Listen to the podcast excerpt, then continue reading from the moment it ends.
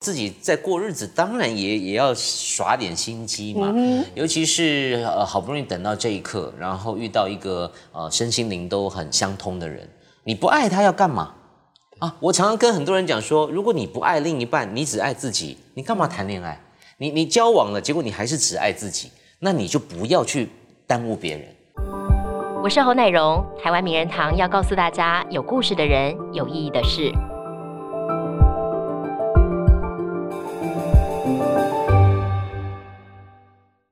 欢迎收看今天的台湾名人堂，我是侯乃荣。台湾名人堂要告诉大家，有故事的人，有意义的事。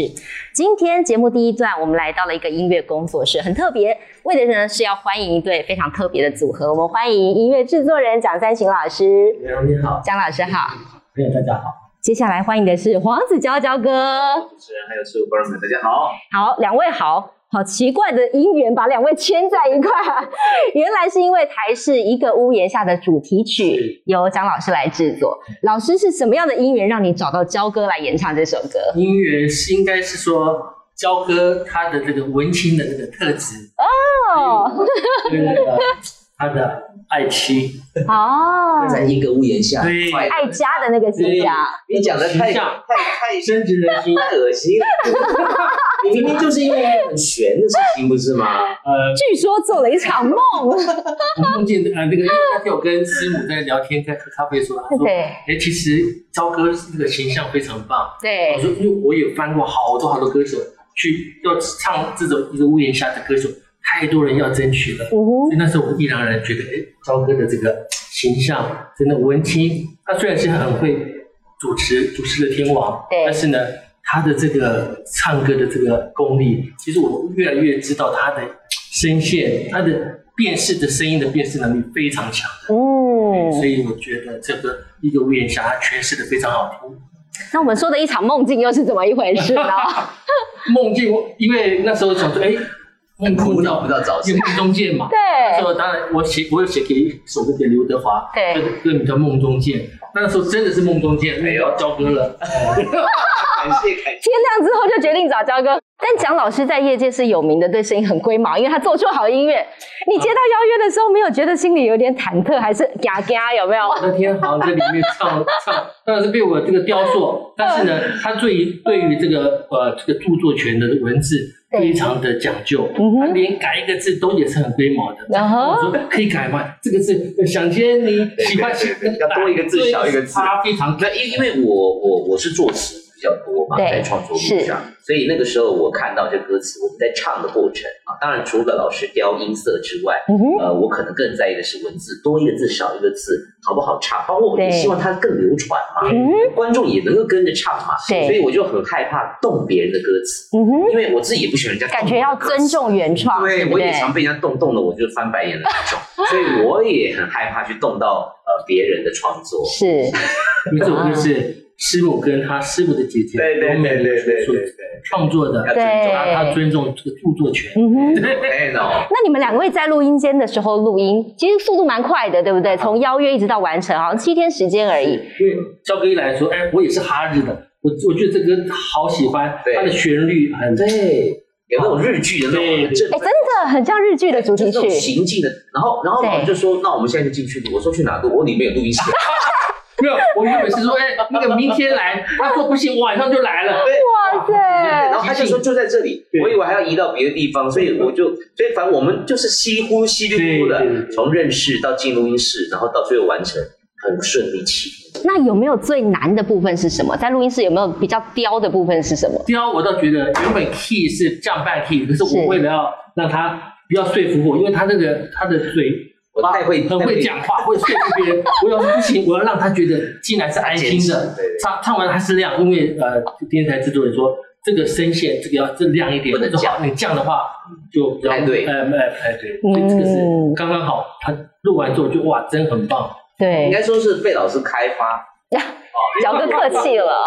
说呃，高音的部分或许在 KTV 比较安全感，OK。但是要去录一首歌，甚至有八点档这样的压力，在我也很怕我驾驭不了。后来是老师不断的给我鼓励啊，包括老师的呃公子也是一位音乐人啊，是荣松，蒋荣松也也一直这直一直给我一些眼神示意啊，就是让我很有信心。其实我是很害怕。对，飙高音的部分真的是被开发。焦哥这次他是主唱，对。我也我也跟他小费一下，费一下，对对唱一下。来。救我了，来救我！救援投手也不能这样说，还 可以这样慢慢地对。有一天我们要去唱现场，我一个人盯那个会很很恐怖。可是焦哥这个男男对男男唱是你提出的想法，来一个来一个垫背，反 live 的时候，我他唱的时候，我就可以 偷喘两口气。吗，我截然我都没有，因为真的他就像刚刚提到，因为他行进的速度挺快的。对假设我一个人在那里听的话，我我是有点害怕，所以谢谢老师。哦，哎，老师也一下就点头了，是不是？我只想说，哎，一起，也蛮好的。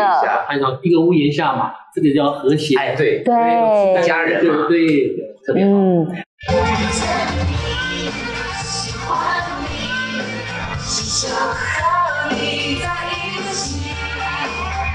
家的定义是什么？知名主持人黄子佼用充满活力的歌声来诠释。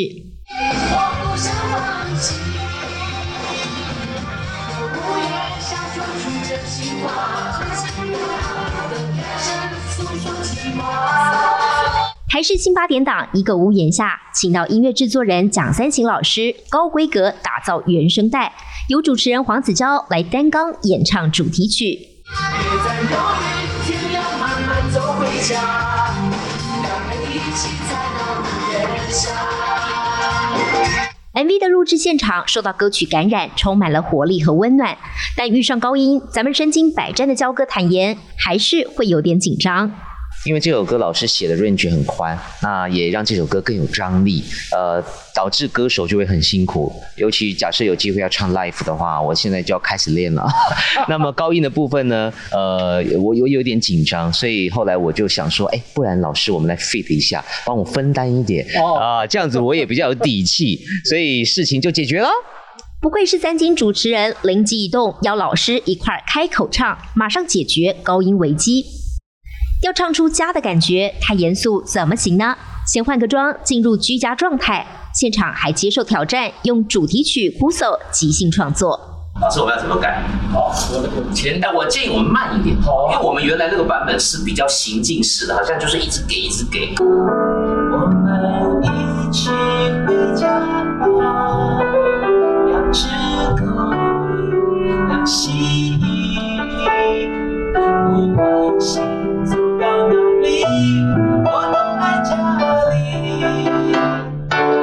类似这样。就是这样的好默契，两人一拍即合。从第一次开会到录制完成，只花了七天时间。喜欢你，想和你在一起，想着你，想你，在不透你的心意，我不想放弃。想说出真心话，真心话。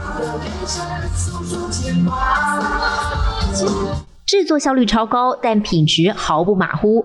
毕竟蒋三行老师是完美主义者，去年为台式戏剧《生生世世》制作电视原声带，在美国录制弦乐，还有好莱坞后制团队混音，风光荣获多项大奖。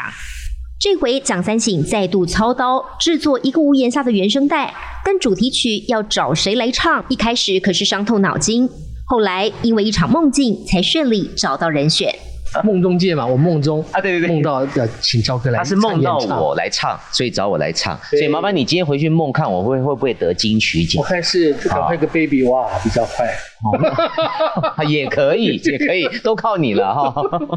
原来蒋三省梦到黄子佼在梦境中载歌载舞，当下就决定邀约合作。当晚兴奋到睡不着，好不容易忍到了白天才提出邀约。两人隔天开会就直接开始练唱。我从来没有想过金曲奖，因为我总觉得好像离我很遥远。可是，在这几年，我努力的在做一些歌，又碰到这么好的贵人，好像可以开始做梦了。虽然谦虚的说自己是唱歌菜鸟，但其实黄子佼近几年积极制作音乐。这回金钟主持人和知名制作人的梦幻组合会擦出什么样的火花，也让粉丝们充满期待。但我们说这首歌要是观众朋友听过的话，你一定会觉得很洗脑。我们刚才私底下在聊，它真的很洗脑。你只要听过一次，那个旋律一直在脑中盘旋。焦哥，你自己在演唱的时候，有没有哪一段是让你最有感觉的？歌词也好，或者是旋律也好？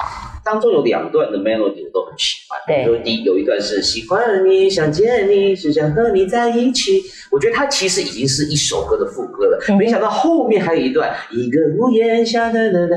所以我跟我就跟老师说，我说老师你很浪费，其实他应该可以拆成两首歌。啊然后一首歌用这边做主歌，一首歌用这边做主歌，他却把两首歌的精华放在一首歌，所以你说这歌厉不厉害？从头到尾都是副歌。对对，从头到尾都是最容易记住的副歌，所以才会很洗脑。对那我我认为这就是老师呃，可能是他的一种一种天分，就是他他不怕没有灵感，嗯，永远就对不可能对？B 段的时候雨天你喜欢你，可能想说，哎，他遇见那个耿如了，雨天你喜欢如如胶似漆。哇但是你要跟对那时候我根本还没决定谁唱，但是你是我是我是在想你的话，你遇见我。如胶似漆，他还写如胶似漆，是有一个想法，如胶似漆。对了，你下次再帮我们写别的。哦但两位在开始真正合作音乐合作之前，对彼此印象是什么？合作之后又有不一样吗？老师？呃，之前我倒觉得，因为焦哥的形象就是一个主持，这个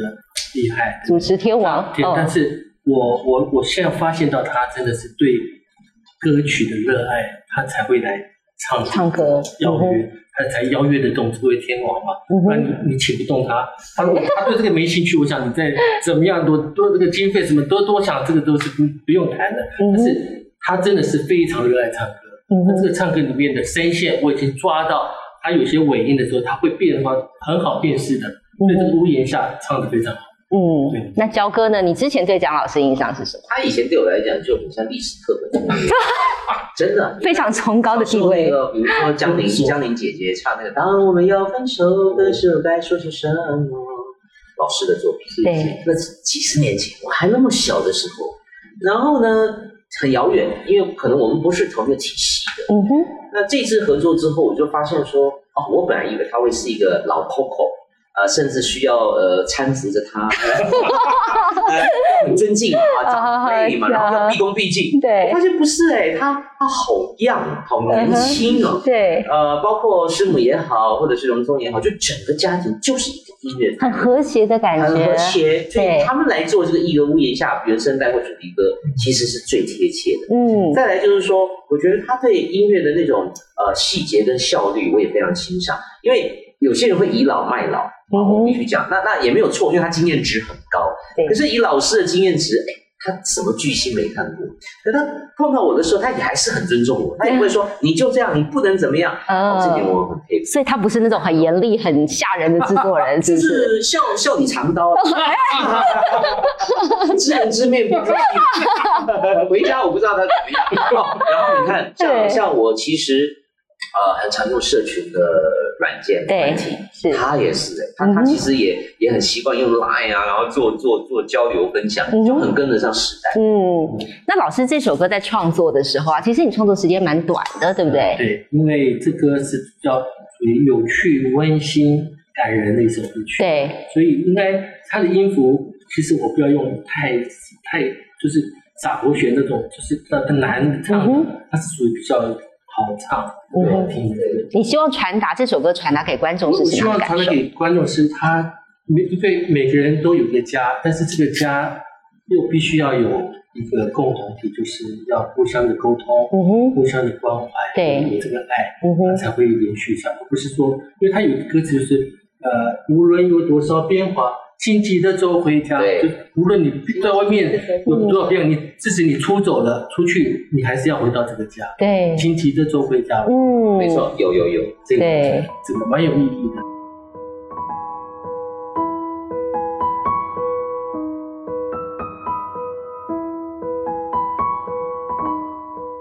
好，我们在上一段节目里面呢，聊了焦哥跟这个蒋老师两个人的合作。那这一段我们要来聊聊个别的故事了。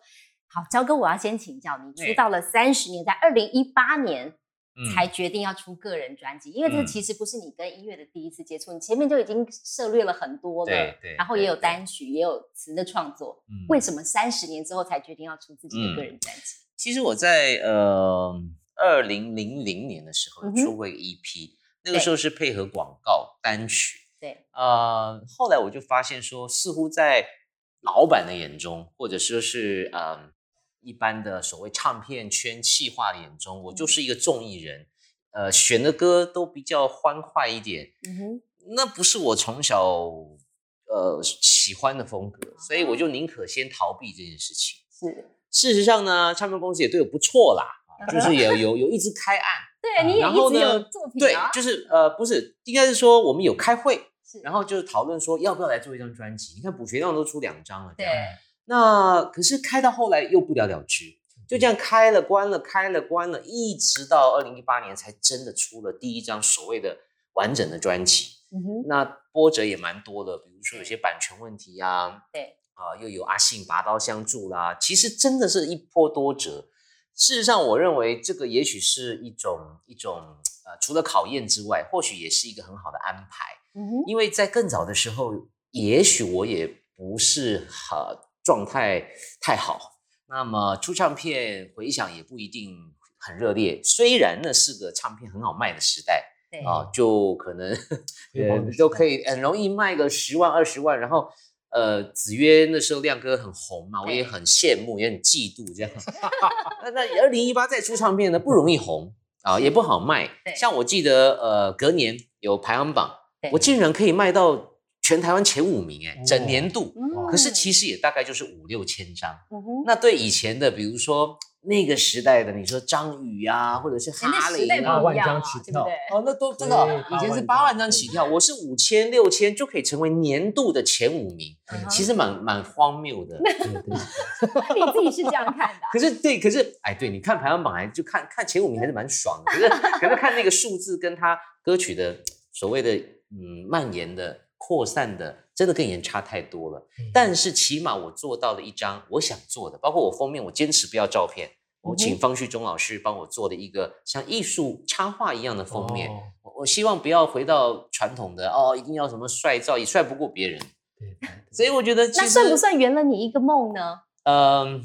就是 must do list，就是讲圆梦对不起出钱的人呐、出钱的人没有人要帮你圆梦，他还是想赚钱，对不对？我讲圆梦好像很自私嘛，然后我要圆梦这样，我我想那是一个阶段啦，一个阶段。毕竟我从国中我就会拿坂本龙一的曲子填词，然后我做自己家里的所谓自制专辑卖给同学，其实嗯我出过十张了。如果硬要讲，我出过十张。对我所以我没有遗憾，我也我也没有什么梦不梦，反正他就是好像在这个时间点去做这样的事情，姻缘到了，姻缘到了，就在你讲的，就是一八年刚好出道三十周年，倒数几天快要结束了，那年快过了，这个作品出来了，也是给自己的一个交代跟就当三十周年的的一个记录吧。哎啊。歌手的身份你喜欢吗？喜欢啊，喜欢啊！嗯当然，我觉得还有很多要挑战的，包括这次跟姜老师合作的高音的挑战，嗯或者说是上台之后，我们很习惯，其实主持人很习惯跟观众对话，四目交接这样。可是其实有时候歌手是活在自己的世界，嗯他可能唱完一整首歌，他都没有看一眼观众。比如说，你看小哥都是看这里嘛，对不对？然后你你知道国外有有一派，台湾现在也有一些年轻人，像 Decca Jones，他们都是看鞋子，这叫邓鞋派。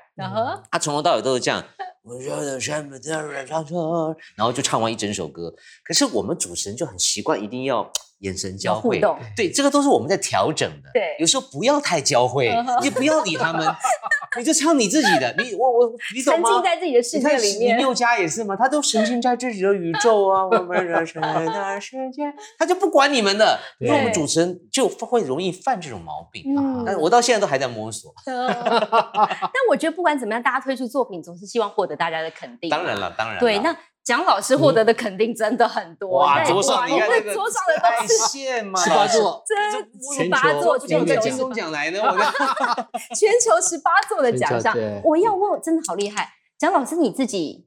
有有人说你是 OSD 印钞机，只要原声带只要有你 出马就没问题。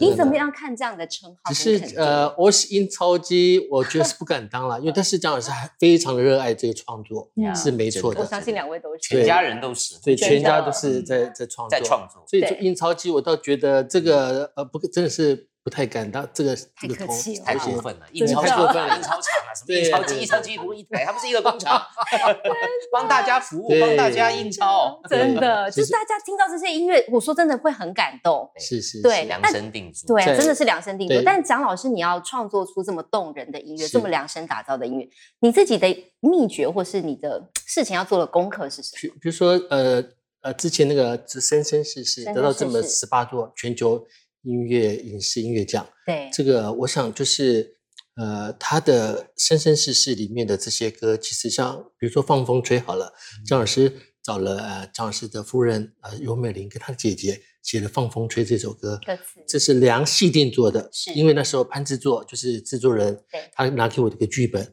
啊，我我发现他讲的是父母跟子女的情，而不是说一直都是爱情。对，所以子女的亲情、友情、爱情融合在这个，所以他后面的那个放风吹，帮你吹，放风吹那个地方，我从那个地方开始动机着笔的，嗯所以良细定做，这是对啊，就是所以你肯定是会先看过这个戏剧的内容、对脚剧本去去。去研发、去写出来动机，对。而且有一句话说“虎父无犬子”，有没有？蒋荣宗也好 厉害。其实他现在被 GQ 讲说是最年轻的音乐家，然后他的得奖奖项才二十五岁，对也得了哦二十五、二十五、二十六岁，是是是也得了二十几座的国际的奖项。是那你怎么样看他这样的成就啊？其实我我倒觉得他实现了我我他克服了我不能做的事情，是因为怎么说？因为他去年从美国南加州大学南加大因为是西医毕业，在这个学校是全美国最顶尖的，对，就要进入这个要进入这个学校，其实并不是这么容易，因为还要读美国的英国呃这个艺术历史，还要去练琴，哇还要去呃呃研发呃交响乐的和声学，对。这个东西哇，我倒觉得那时候他那阵子真的是得失心的那种，我我我我其实我觉得还蛮蛮煎熬的，所以他真的进入又呃又又这个毕业，其实我还蛮佩服他的，蛮以以他为荣的。但这个当然孩子有很棒的表现，你一定是为荣，是一定是肯定的。你心里有没有一些更多的复杂情绪，或是但是我希望呃大家给多多给他，因为他要学的还是很多，那希望多给他机会或是鼓励，嗯哼我想他会让大家看到他的一些呃进步的。对对对，嗯，焦哥看着这个蒋老师这一家人和乐融融的样子，我觉得你现在心里应该有更多的感触，因为你有自己一个很幸福的家。嗯嗯，我想问问，就是说，之前我之前看过报道说，你曾经是觉得，哎，家庭的顺序，其实在你的人生清单当中是比较晚出现的。对对对。你自己是什么样的想法？那个转念的念头是什么，让你决定说，是哎，我愿意跨入其实就是遇到遇到对的人，我我一直嗯都很害怕，嗯，大家会用很传统的呃节奏来看来看名人，比如说哦，你三十岁了，你该结婚啦，嗯啊你该生孩子啦，你该怎么样？因为事实上不只是名人，或是所有的观众朋友，你在遇到人的那个 timing，有的人特别早，对可能十六岁就遇到了，嗯呃，爱情长跑二十年都有啊。那像我的老老拍档卜学亮亮哥，他在大学的时候就遇到他现在的太太，所以何其幸运哈真。的，那么我呢，就是好像跌跌撞撞啊，然后寻寻觅觅啊。那我又是属于那种在感情上比较不喜欢将就。我认嗯为，如果真的要走一辈子的话，这个字一签下去呢，就是确定了承诺、嗯 forever，然后不要有任何的变化。这蛮老派的，有没有？呃，应该是说有不安全感吧，而且我也不希望做错误的示范。我们看过太多名人分分合合，的确我我觉得很多人会觉得演艺圈是挺乱的，或者是说嗯挺不专、专情的。那我自己也有一些感情上的故事，之后哎，终于遇到一个，哎，应该是可以了。那这个时候也已经四十七八岁了，当、当时哈，就是对决定决定求婚，嗯确实是有点晚，以一般人的角度来看。但是如果他可以 forever，那就一点都不晚。值得等待。呃，每一天都都是很扎实的热恋期。我们在一起已经八年了，可是偶尔我我们彼此都会讲说，为什么我们还是像热恋期？很奇怪，真的是如胶似漆。对对对，真的是哦这样，就是很会会思念对方，会讲一些恶心的话。像蒋蒋蒋老师跟太太应该已经不讲不聊天了。我插个话，是 我那天跟我说，那个那个耿如嫁给这个焦哥，其实嫁对人了，嫁对了，对真的他才是印钞机啦。而且我觉得，没有啊。而且我觉得焦哥很浪漫，是不是？你是个对我我深情浪漫的嗯，对我本来就是比较喜欢哎呀，这么说吧，我们做节目哈，也也梗很多嘛。是这么多年来，也帮人家求婚，帮人家呃，就怎么样祝寿，然后自己在过日子，当然也也要耍点心机嘛。嗯尤其是呃，好不容易等到这一刻，然后遇到一个呃身心灵都很相通的人，你不爱他要干嘛啊？我常常跟很多人讲说，如果你不爱另一半，你只爱自己，你干嘛谈恋爱？你你交往了，结果你还是只爱自己，那你就不要去耽误别人，别去谈恋爱，别结婚，嗯你永远好好的爱自己就 OK 了。对因为很多人是结了婚之后呢，嗯，他真的不太珍惜另外一半，或许只是为了一个孤单吧这样的理由，我就觉得不 OK 啦。那你真的跨入婚姻生活，其实到现在已经一年多了，对不对？啊啊去年三月嘛，对对对，到现在对对你中间有没有什么最大的转变没有，或是磨合的地方是什么？这样讲吧，其实我们从呃前前就是大概前年求婚，然后到筹备婚宴，到婚宴取呃延后，到筹取消，其实这一段时间最大的难题就是办喜事儿。对，啊、事实上，我们的日常呢，在过去的五六七八年已经很熟悉了，很习惯了。嗯我们也一起住，然后知道怎么调试彼此的适应生活的对状况。不过，我们还是有一些屁呃有点差异了。要磨合的。我我举例来说哈，比如说他很怕亮，而我很喜欢太阳。啊，我喜欢在太阳日光照射之下呢起床，他完全不行。啊，他要乌漆麻黑的睡，跟 乌漆麻黑的起差异床，很大啊非常麻烦。你知道吗？我那时候买房子的时候，我好开心，我终于找到一个 view 非常好，而且阳光不是直射，呃，它它是面向西边，然后所以早上的时候有一点亮，但不是太刺眼有。海滩吗？啊，有有哇，还有椰子树嘞，没有啦。那么我就觉得耶，我每天都可以这样在日光当中起床，结果我才发现耿如完全不行。哦哦，那是你迁就他还是他？我必须迁就。他，所以就得妻乌漆嘛黑的睡，再乌漆嘛黑的起床，然后等他起床之后，我就赶快把那个帘子拉起来，让阳光赶快洒进来。哇啊，然后晚上呢，就轮到他赶快把它关起来，怕早上被亮醒。对，这是我们真的在这一两年才发生相当严重的问题，嗯因为在上一个家没有这件事儿，上一个家相对就是没有没有那么好的日光，对所以 这两年的难题就是日光啊太强烈啊，嗯一个爱亮，一个爱暗，还有就是喜事不断的折腾。好事多磨，好事多磨就不要不要办了，烦死了。两个人幸福快乐就好。是的，讲到幸福快乐，我觉得蒋老师应该很有心得。这一家人，他们在工作上，嗯在生活上，三个人真的是紧密的连接在一起。老师，你不腻吗？我都看腻了，你看们三个你好，因为赵哥到录音室，每次去我们都哇弄好吃的，然后一起录音，一起玩是。你知道外人多羡慕啊！嗯哈，怎么保你，你保维持鲜的哈对你维持幸福的秘诀是你用了多少保鲜膜？我维持保鲜膜，因为姜老师可能是生活上的白痴，我做音乐我很专注，那师母她就是管理一些呃比较哎琐事的一些，嗯那这样我就比较安心。哎，对，现在都还在一直拍你，你看，对你看，你真的是爱你爱到有什么好拍的？你每天，你等一下也要跟他回去同一个家，你拍什么 人家拍？做做工作记录。互相扶持。所以老师，你有没有什么幸福的秘诀跟焦哥分享一下？他们保鲜的秘诀啊。对你现在有有荣保鲜啊宗对不对？Maybe 焦哥我我就说焦哥赶快生一个，然后隆中要结婚的时候当他的 花童，哎，安排好对对对，安排好了。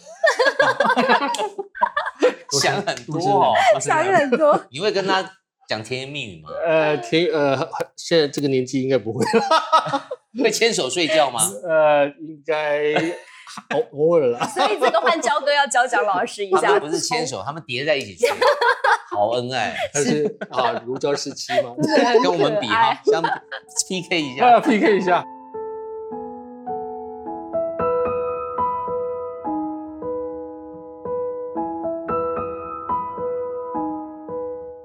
焦哥，我们这边重新回来讲讲你的故事、哦。没问题你之前的大家都知道说，哎，你三金典礼还拿了十座的金钟奖。哦，谢谢。对，这个主持过主持经验非常非常丰富。在这个过程当中，你到现在出道三十年了，嗯很多一定很想问说，你没有过低潮，然后自己觉得很沮丧的时候吗？还是你从头到尾都这么热爱这份工作？呃，我自认为哈，低潮这个事情是随时都可能来袭的。比如说，也许我中午做了一个记者会，我觉得我没有做好，我就会回家睡那一个小时。你会嗯，然后，even 到现在你还会这样。对，上个礼拜就这样子啊，就嗯中间就觉得做的不好，我就心情有点闷，我就回家睡念了一下，跟太太发泄一下，然后补个眠起来哦，就是还是要调试，也是一种检讨吧。你会怎么样做检讨？呃，我会写信给我自己，我会写 WhatsApp 给我自己，然后把刚刚讲不好的，或者是下次可以怎么讲的，呃，写在那儿，然后好像是一种，就像我们小时候做功课会抄写写一次会比较有记忆嘛，哈、大概是这样。那当然，这个是就像您您刚刚问说低潮，它也算是一种小低潮，而且随时会发生，因为你不可能都在最佳状态嘛。可是你只能做一件事情，叫做预防下一次再发生。对，所以这样子的事情是不断不断的重复哈。那呃，当然我们知道，像录影还可以剪接嘛，对可是有一些典礼啊，或是 live 的，真的是压力非常的大。对，那早上起床的时候也也有偶尔也会觉得不太想出门。你现在还会为了工作失眠吗？嗯，不会，但是我会为了天气不好不开心。就如果起来是阴雨天，整个人就很荡，整个人就荡下来了。嗯对，这个是我很很麻烦的，就是好像一种影响，一种磁场。嗯但是你说失眠倒是不会，呃，反而是更要调整说，明天有重要事情，今晚一定要早点睡啊。年轻的时候无所谓了啊，对这个晚上下了班再去打保龄球，然后打麻将，然后吃凉面，然后早上 盥洗之后呢再去试新上课，哇，是一行动啊呢。现在不行，现在就变成说你要很清楚的知道，我必须顾家爱家了，对还要睡睡眠，对对，就是要睡够，那你行程还是蛮满的耶，所以就是要睡够啊。嗯很多人都以为说啊，你是不是睡六个小时啊？啊我说不是、欸，我每天睡八小时。你还是有睡满，但因为睡了八小，我就可以把十六剩下的当可32。是没有，我觉得它不是八个小时，有时候深夜一两点 line 它好像还在通哎，没有没有没有没有，没有真的我有睡八小，时。然后然后我才可以在醒来的时候把十六小时当三十二个小时在用。哦我是这样的方式，就你没睡饱的话，你那个醒来的时间其实也是废了，嗯，所以一定要睡好。所以这是你自己的秘诀，嗯，然后跟自己喊话。对那蒋老师呢？你这音乐路走到现在四十几年了，是是是你自己有过这种啊，都不腻，他他不腻的，你有过低潮的17岁吧时候吗？低潮哦，真的低潮你都在高潮 呢，嘿哇，其 低潮，我想有有些想写不出来会怎么样，当然，很多人都想说，候哎，看杂志啦，看电影或什么，但是我都觉得是这样，因为创作是无无中生有，是那你要天马行空，这个东西有时候并不是所谓的你你看的这个东西，或是有灵感就可以写出来，因为张老师呃幼小的时候有经过古典钢琴的训练，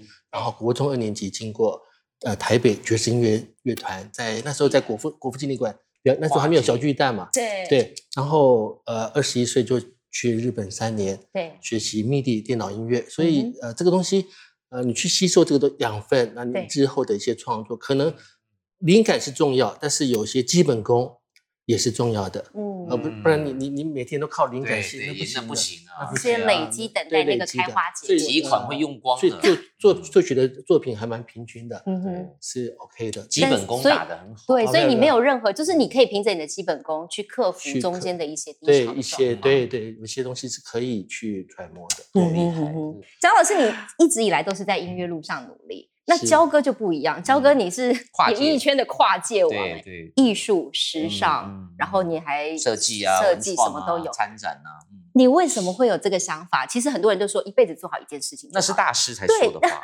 但是你在很多领域你都有很棒的表现，因为我们不是大师啊法是什么？，因为我们不是大师，嗯，大师他一辈子做一件事，而且功德圆满。嗯，哦，那可能还可以就是传承啊，或是发扬很多文化啊等等，像李国修老师在剧场界的这种形象对，跟他巨擘的这种身影，那我们就不是大师嘛。我我觉得我主持也做不到大师，我艺术也做不到大师，了没有没有，真的真的。但是我我可以做一个，比如说粉丝，哦我可以做个推动者，这样可以吧？就我换个位置嘛，啊、对，我我我永远不可能创作出什么超级经典的歌，像像蒋老师啊或者是周杰伦什么。可是我爱音乐啊，我可以嗯。做个音乐的粉丝，我可以不断的做歌，然后借由我的推动，不管是在电台放歌，或者是我自己的音乐是，让音乐这件事情永远围绕在大家身边。嗯，啊，我我换个角色，这也是一个很棒的对对事业对哦所以是在选举的角度讲，这叫用地方包围中央，就是 就是你们中央这几个很很了不得嘛哈，那地方势力你没搞定哈。CD 卡的，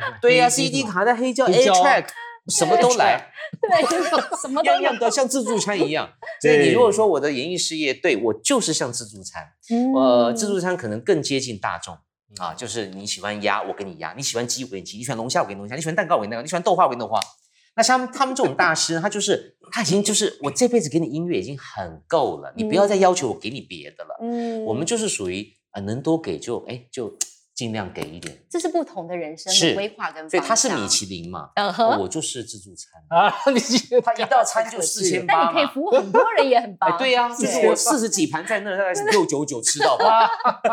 所以我觉得人生有不同的选项。那周哥这么多身份，你有没有自己最没有办法放掉的？你最热爱老实讲，应该是音乐啦。音乐假设我有一天退休的话，我可嗯能还是会呃听歌，不一定写歌，不一定唱歌，嗯对但我可能还是会听歌。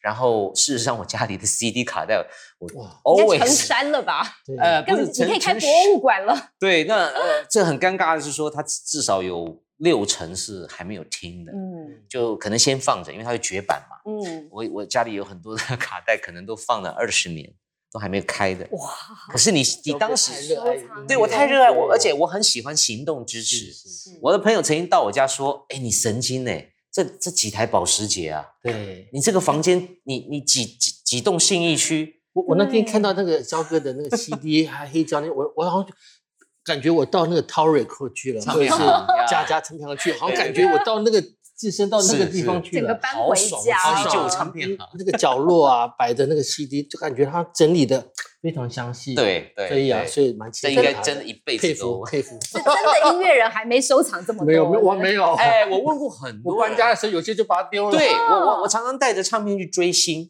嗯比如说那天我拿着一张一九八四年陈建年老师组的四人组的一张合集，我有看到你 PO 影，他本人也没有收藏。真的假的嗯？我常常物归原主，我有好多同好，嗯比如说当我们有了一张呃白冰冰姐姐很老的唱片，张清芳姐姐参加比赛，我都会发讯息说，哎姐啊，你有没有这张？然后芳姐就会说，我呢，我不呢，你别上我吗？我后来上你上你，我们就会物归原主。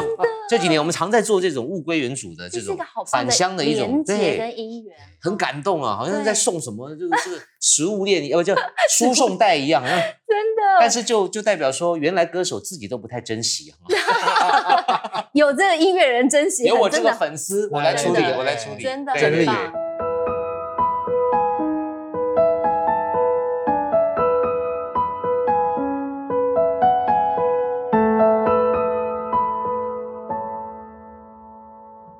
你刚才讲到说退休之后，嗯，你可能想要把这些很多没听的音乐听完，你还有没有什么退休？因为你之前讲当然是陪你启动了十年的接班计划，吓坏大家了陪。老婆陪老婆，因为呃这几年在奋斗期嘛，对，好，那被需要的感觉很好啊，不管是蒋老师来找我啊，或者是其他的主持的节目啊，台式的红白，被需要的感觉很好。但是在这几年也感受到一些人情的冷暖。其实嗯有一些工作我很喜欢，但他们未必会再找我，可能是觉得预算不够啊，那就就这肯定是主要原因了，我觉得。没有，我很合理的，我价钱，那心里偶尔会有点小受伤，觉得说、嗯原来这个世界并不是啊、你想怎样就怎样，你想付出，人家还不一定接受。嗯，所以慢慢就在思考说，好吧，还是不是到某个阶段多留一点时间给自己、给家人、给爱人？嗯哼所以应该就是在六十岁的时候，差不多可以转换人生的舞台。所以你会完全不再出现在电视前必面吗？要的时候，必要的时候，应该是说以现在我都是以工作为主，对那太太为辅。对说实在，她的呃不是不是抱怨，叫哀怨啊，挺哀怨的。真的假的？对、呀、就是你你变成说，他跟你 complain 我过就对了。他我在录音的时候，他说：“哎，耿如在楼下等我说聊一下，这十分钟我们不行啊。”他就 楼下，他赶快冲下去。原来是我跟师傅说 PTT，两个 这样这个没啦三没啦两条杠不行不是不是，因为因为大家吃饭哈、就变得很不正常。比如他想跟我约个会，他得等到七点、八点、九点，啊对对对然后也没什么好的餐厅了，其实真的很委屈，真的很委屈。所以如果到了六十岁退休的时候，就倒过来，就是说生活为主，那有适合的工作啊，然后真的真的非我不可吗？OK，那我再来服务，或者是公益的一些代言。那这个是就是板块的挪移啦，对，那就是淡出，然后我们讲退而不休。嗯哼但是说实在的，如果真的要去游山玩水的话，这一年半半半年的不回来，好像也也不错，也不错啊，也不错啊。对呀、嗯我我觉得世界很大，尤其我曾经带他去纽西兰北岛，哦，然后我们本来还想去南岛，对，结果就疫情了。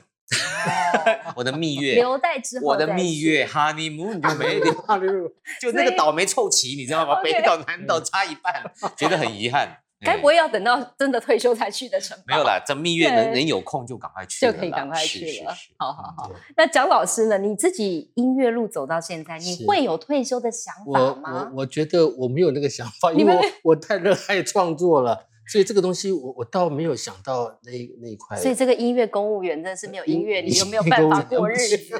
真了不起。倒没有没有想，但是呃，之前就是带师母，就是原本要带他去美国，那那那个南加大是蒋老师带龙中去入学的，哦，所以他师母没有师母没有去。去，对，哦那那我想以后吧，以后再带他去去去欧洲和美国走一走，对对嗯哇，那在音乐上呢，对于人才的培育啊，或是你自己有没有给自己嗯一个想法，或是未来的蓝图？